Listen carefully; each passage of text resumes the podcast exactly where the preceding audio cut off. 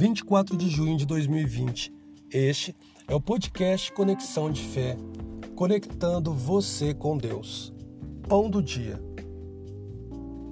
André, irmão de Simão Pedro, era um dos dois que tinham ouvido o que João dissera e que haviam seguido a Jesus. O primeiro que ele encontrou foi Simão, seu irmão, e lhe disse: Achamos o Messias, isto é, o Cristo. Evangelho de João, capítulo 1, versículos 40 e 41. Você poderia achar que a notícia dada por João Batista sobre Jesus seria o suficiente, mas não para André. André era do tipo cauteloso. Ele não fazia algo só porque alguém fez. Ele tinha que saber por si mesmo.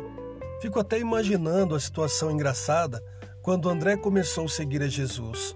Talvez ele estivesse o seguindo um pouco perto demais. Alguma vez alguém já andou tão perto atrás de você que parecia estar respirando o seu ar? Aconteceu com Jesus, andando com André logo atrás dele, juntamente com outro discípulo, João. Finalmente, Jesus parou, virou-se e disse-lhes: O que vocês querem?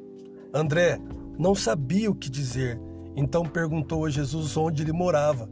Jesus convidou-os a vir e ver.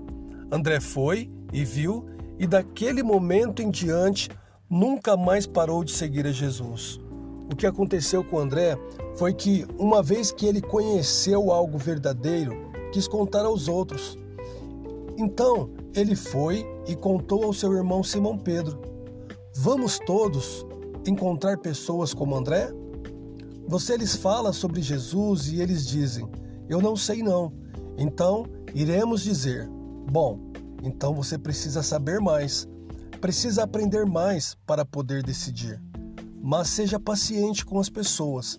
Não tente apressar o processo de conversão. A Bíblia diz: Ao servo do Senhor não convém brigar, mas sim ser amável para com todos, apto para ensinar, paciente. 2 Timóteo, capítulo 2, versículo 24. Às vezes queremos pressionar, queremos obter um resultado, mas se alguém for pressionado a tomar uma decisão, pode decidir errado. Vamos apenas viver a vida e ser exemplo. Deixe a Deus convertê-lo, deixe a Deus convencê-lo. Eles irão seguir Jesus quando for a hora para isso acontecer. Amém? Vamos orar. Eterno Deus, obrigado por mais um dia em tua presença. Obrigado pelo teu cuidado para com as nossas vidas. Obrigado pela tua graça e misericórdia, ó Pai, sem as quais não estaríamos aqui neste momento.